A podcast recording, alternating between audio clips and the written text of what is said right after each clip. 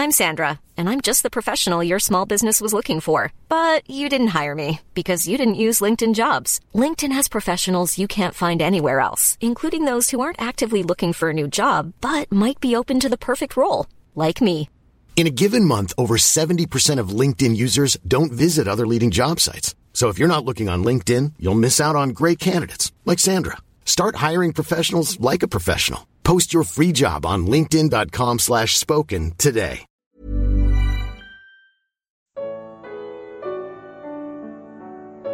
Como suportar a correção que vem do Senhor. Carta aos Hebreus, capítulo 12. Comentário de Mário Persona. Já vos esquecesses, Hebreus 12, 5, da exortação que argumenta convosco como filhos. Filho meu, não desprezes a correção do Senhor e não desmaies quando por ele fores repreendido. Porque o Senhor corrige o que ama e açoita a qualquer que recebe por filho. Eu me lembro quando meus filhos eram pequenininhos e eles faziam alguma malcriação, alguma desobediência, e as, daí tinha que passar por uma disciplina, umas palmadinhas, alguma coisa que fazia doer naquela hora. E o engraçado é que ao invés de eles se tornarem uh, raivosos ou, ou de mal com os pais, não, eles vinham abraçar minha perna assim depois. Porque eles tinham, eles, o que eles tinham feito? Eles tinham tentado, testado onde estavam os limites. E uma criança que não conheça limites é uma criança triste, é uma criança sem uh, uh, insegura, porque ela não sabe até onde ela pode ir, então ela fica insegura. E de repente eles ficavam certos de que tinha alguém cuidando deles e acabavam vindo abraçar, beijar os pais, porque tinham levado umas palmadas. Não fazia sentido isso, mas era a segurança que eles encontravam porque tinha alguém cuidando deles. Nós não, nós não temos, uh, quando éramos incrédulos, Satanás não tinha muito o que fazer conosco. Estávamos perdidos mesmo. Então ele nos dava bastante diversão, bastante entretenimento para irmos levando a vida aqui, distraídos, sem pensar no futuro. Mas ele não, não, não falava mal da gente, não, não tinha muito que nos acusar. Nós estávamos do jeito que ele mandava, do jeito que ele gostava. Bastou nos convertermos, o que aconteceu? De repente nós temos um acusador no céu nos acusando constantemente. Sim, Apocalipse fala o acusador de vossos irmãos. E ao mesmo tempo que temos um intercessor no céu, intercedendo por nós, tem um acusador no céu nos acusando. Ou seja, de repente, todo mundo ficou interessado em nós depois de nos convertermos. Satanás e o Senhor. O Senhor já estava interessado desde a eternidade, porque ele nos havia eleito antes da fundação do mundo, ele já sabia quem éramos, quem iríamos ser, e já tinha nos seus planos nos resgatar. Mas de repente, Satanás ficou muito irado e começou a, a, a lidar conosco. E ele quer lidar conosco, ele quer tratar conosco, ele quer nos fazer tropeçar, ele quer nos, nos fazer desviar, ele quer tudo. Ah, não porque com isso nós iremos perder a salvação. Eu não acredito que o diabo ah, pense que um salvo por Cristo possa perder a salvação, mas pode perder a comunhão, pode perder o testemunho, pode, pode envergonhar o nome do Senhor nesse mundo. E é o que ele quer, é o que ele mais gosta de fazer é isso. E quando ele foi com Jó, uh, quando ele foi diante de Deus, o convocou, na verdade, né? Deus, Deus começou a conversa. Veja o meu servo Jó, o que, que o diabo fez? Ah, mas uh, o senhor deu tudo para ele, aí é fácil, né? Ele, ele te adorar e tal. O senhor permitiu que tirasse de Jó muitas coisas e que o fizesse sofrer. Mas Jó sabia que no final, uh, ou soube, né? Jó não sabia, mas ele soube no final que aquilo foi para bênção dele. E uma frase de Jó que eu nunca esqueço, e eu acho que esse deveria ser o lema de todo cristão também, quando é disciplinado pelo Senhor por seus erros, ou quando é perseguido pelos incrédulos, pelo mundo, pelo ódio que existe contra Cristo, uma frase que Jó fala é assim: ainda que ele me mate, nele esperarei. Quer maior confiança do que essa no Senhor? Ainda que ele me mate, ou seja, ainda que ele faça o que poderia ser pior, então, quando nós entendemos que a disciplina é para o nosso bem, é para nos purificarmos como a prata é purificada, como Pedro fala, uh, ainda por um tempo, né, uh, se necessário, podemos até ler lá, eu acho que é 1 Pedro, capítulo 1, a posição que nós temos, que é uh, impossível de ser perdida, porque não dependeu de nós. 1 Pedro 1, versículo 3: Bendito seja o Deus e Pai de nosso Senhor Jesus Cristo, que, segundo a sua grande misericórdia, nos gerou de novo para uma viva esperança pela ressurreição de Jesus Cristo dentre os mortos, para uma herança incorruptível, incontaminável e que se não pode murchar, guardada nos céus para vós. Ou seja, não tem como perder isso. Ele já, ele já fez. Ele já fez isso por nós. Que mediante a fé estáis guardados na virtude de Deus ou no poder de Deus para a salvação já prestes para se revelar no último tempo, em que vós grandemente vos alegrai, vos alegrais, ainda que agora importa, ou seja, é preciso, sendo necessário, que estejais por um pouco contristados com várias tentações ou provações, para que a prova da vossa fé, muito mais preciosa do que o ouro que perece e é provado pelo fogo, se ache em louvor e honra e glória na revelação de Jesus Cristo, ao qual, não havendo visto, a mais, no qual, não o vendo agora, mas crendo, vos alegrais com gozo inefável e glorioso, alcançando o fim da vossa fé, a salvação da alma. Então, essa, essa prova que nós passamos às vezes, muitas vezes por por inimizades e perseguições do mundo, e outra ve outras vezes até por uma disciplina uh, da qual nós nos tornamos necess uh, que passamos a precisar por causa de um pecado, por causa do nosso andar inconsequente, isso é bom para nós. Tem um salmo que fala assim: uh, Alegrei-me, como é que é? Quando fui repreendido. Eu acho que é uma coisa assim porque aprendi a guardar os seus mandamentos, os seus estatutos. Alegrei-me por ter sido repreendido. Eu acho que é, é, uma, é uma frase mais ou menos assim. Por como me alegrar? Do mesmo jeito que meus filhos se alegravam quando eram repreendidos. Porque encontrava a segurança de um guardador que estava ali sempre vigilante, tá, cuidando deles a todo momento. Então, no versículo 5 aqui de Hebreus 12, nós somos chamados de filho. Não desprezes a correção do Senhor, não desmaies quando por ele fores repreendidos, porque o Senhor corrige o que ama. Ele não corrige o que odeia. Ele corrige o que ama. Se nós estamos sem correção, somos bastardos. Se, se Deus está indiferente ao nosso andar, é porque ainda não temos a Deus como Pai porque o Senhor corrige o que ama e açoita a qualquer que recebe por filho. Se suportais a correção, Deus vos trata como filhos, porque que filho há a quem o pai não corrija? Mas se estáis sem disciplina, da qual todos são feitos participantes, sois então bastardos e não filhos. O, o incrédulo, ele não é disciplinado, porque ele é bastardo, ele não é filho. E ele leva a vida do jeito que ele bem entende, e às vezes a gente olha e fala: puxa, aquele cara faz tanta coisa errada, pratica tantos crimes, faz tantos erros. Ah, por que, que acontece com, não acontece nada com ele? Eu dou uma tropeçada aqui, de repente caia, caia o mundo inteiro em cima de mim, né? Caia todo, todo, toda a disciplina de Deus em cima de mim, porque o outro lá é bastardo.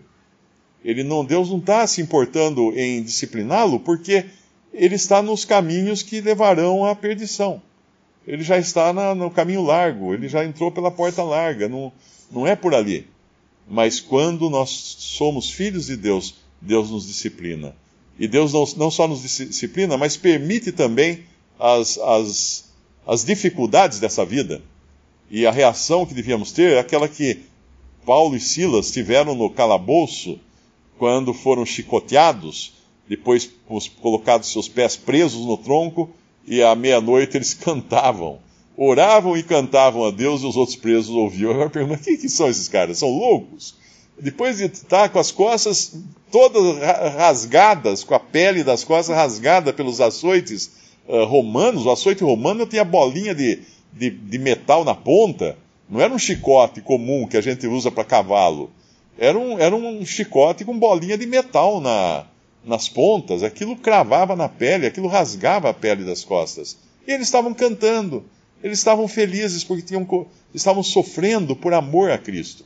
Estavam se alegrando por terem sido considerados dignos de sofrer por Cristo, como esses do, do capítulo 11, aqui, essa grande nuvem de testemunha, uh, do, dos quais o mundo não era digno.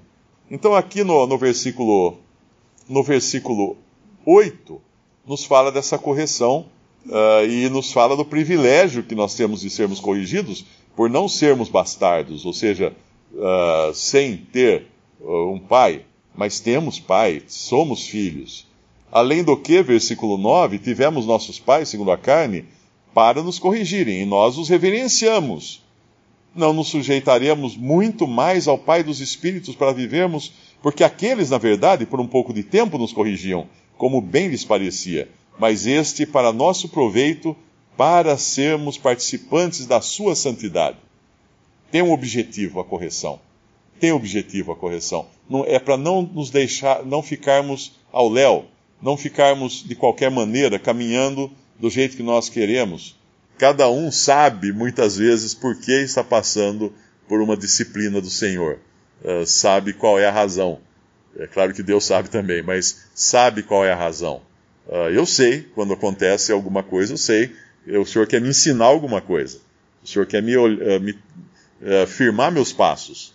E, na verdade, toda a correção no versículo 11 não parece ser de gozo, senão de tristeza, mas depois produz um fruto pacífico de justiça nos exercitados por ela. É, o exercício na correção é uma arte que nós deveríamos estar sempre aprendendo uh, quando somos corrigidos. Nos exercitarmos na correção. Por quê? Para tirarmos um proveito dela. A pior coisa que existe é nós considerarmos que uma correção foi injusta. Foi injusta. Ainda que nós possamos sofrer injustamente neste mundo na mão dos homens, e sofremos muitas vezes. Nós vemos o que Davi falava quando o profeta Natan mandou ele escolher uh, alguns juízos né, que seriam lançados sobre ele. ele. Ele escolhe, ele fala assim: Eu quero, prefiro uh, cair nas mãos de Deus do que nas mãos dos homens. Essa é a confiança que nós devíamos ter. Cair nas mãos de Deus é sempre melhor, porque Deus é misericordioso e os homens são cruéis. Não existe nenhum homem que irá nos tratar tão bem quanto Deus nos trata, até na pior correção que Deus possa nos aplicar. Ele ainda é misericordioso, ele ainda é amoroso. Ele sabe exatamente quando é necessário e sabe exatamente uh, qual vai ser o fruto disso. E aqui ele fala: produz um fruto pacífico de justiça nos exercitados por ela. E aí o 12 Portanto, tornai a levantar as mãos cansadas e os joelhos desconjuntados. Tem um versículo que fala: Quero que os varões levantem mãos, uh, mãos santas. Orem levantando mãos santas. Quero que os varões orem levantando mãos santas. E assim deveria ser a consequência de uma correção. Levantando mãos cansadas e, e joelhos desconjuntados, e joelho nos fala também de oração, né? Uh, mãos e joelhos aqui falando de oração. A oração deve ser o efeito que a correção deveria causar em nós. Uh, cairmos de joelhos, levantarmos mãos santas. Uh, o que é uma mão santa? Uma mão santa é uma mão aberta, uma mão mostrando que não tem mais nada para esconder. Uh, existe, existe nas mãos, eu, eu, eu, costumo fazer treinamento de comunicação, né? Existem duas maneiras de você fazer uma afirmação. Uma é colocando as palmas das mãos para baixo e dizendo assim: Eu tenho certeza que este projeto vai dar certo. E a outra é colocando as palmas das mãos para cima e dizer: Eu tenho certeza que esse projeto vai dar certo. Só que as palmas das mãos para cima demonstra uma pessoa que não tem nada a oferecer, que não tem apoio algum, que não tem nenhuma firmeza em si mesma. E é justamente assim que Deus nos quer, sem nenhuma firmeza diante dele. Não é com as palmas das mãos para baixo, mas é com as palmas das mãos para cima que Deus nos deseja. Não sentindo firmeza em, em nada mais, mas apenas nos, nos, rendendo ao seu amor, à sua correção, ao seu, à, à sua disciplina. E, portanto, então, tornai a levantar as mãos cansadas, os joelhos desconjuntados, e fazei veredas direitas para os vossos pés. Essa é a responsabilidade do salvo. Ele traçar um caminho direito diante de si. Não esperar que aconteça o caminho de qualquer maneira, ou caia de qualquer forma. Traçar esse caminho. Traçar, ter um propósito. E esse caminho leva aonde? Leva no, na, na, presença de Cristo. Ele é o alvo, volto a dizer lá do olhando para Jesus. Ele é o alvo. Não vemos, não o vemos agora com os nossos olhos da carne, mas vemos Jesus, como fala no, no começo desse livro de Hebreus, vemos Jesus, olhamos, vemos Jesus em glória, no céu, com os olhos da fé. E aqui no versículo 13, para que o que manqueja se não desvie inteiramente, antes seja sarado. O que é um, um que manqueja? Um que manqueja é um que anda com um pé mais forte que o outro. Uh, costumam dizer que uma pessoa perdida no deserto, ela fica dando, andando em círculos. Ainda que ela pense que está indo em linha reta, ela anda sempre em círculos. Por que isso? Porque ela não tem referencial. E não tendo referencial, se ela for destra, a perna direita dá um impulso maior do que a perna esquerda no seu caminhar, e sem ela perceber, ela está sempre indo para a esquerda, se ela for destra, mas, ou, ou se ela for canhota, né, para a direita. Mas de qualquer maneira, o resultado disso será um grande círculo, e ela não vai conseguir andar direta, direito. E aqui nos fala de não manquejar, não, não deixar que um, um pé fraqueje, né, que o manco vai sair para o lado, ele não vai andar numa linha reta.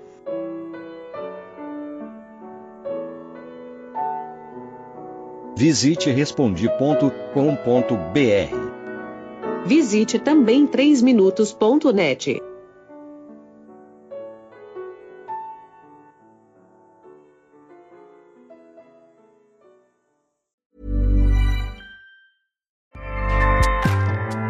ACAST powers the world's best podcasts. Here's a show that we recommend. The Real Housewives is a guilty pleasure for most, but if you're looking to not feel guilty about that pleasure, tune in to Everything Iconic with me, Danny Pellegrino, where I break down all the messy moments and behind the scenes antics of Bravo's popular franchise. And on Everything Iconic, I also interview celebrity guests like Kelly Ripa, Kiki Palmer, Drew Barrymore, Cameron Diaz, and more about their guilty pleasures, their past work, and so much more. So if you're pop culture obsessed and find yourself watching way too much reality TV like me, tune in to Everything Iconic with Danny Pellegrino wherever you listen to podcasts. ACAST helps creators launch, grow, and monetize their podcasts everywhere. ACAST.com.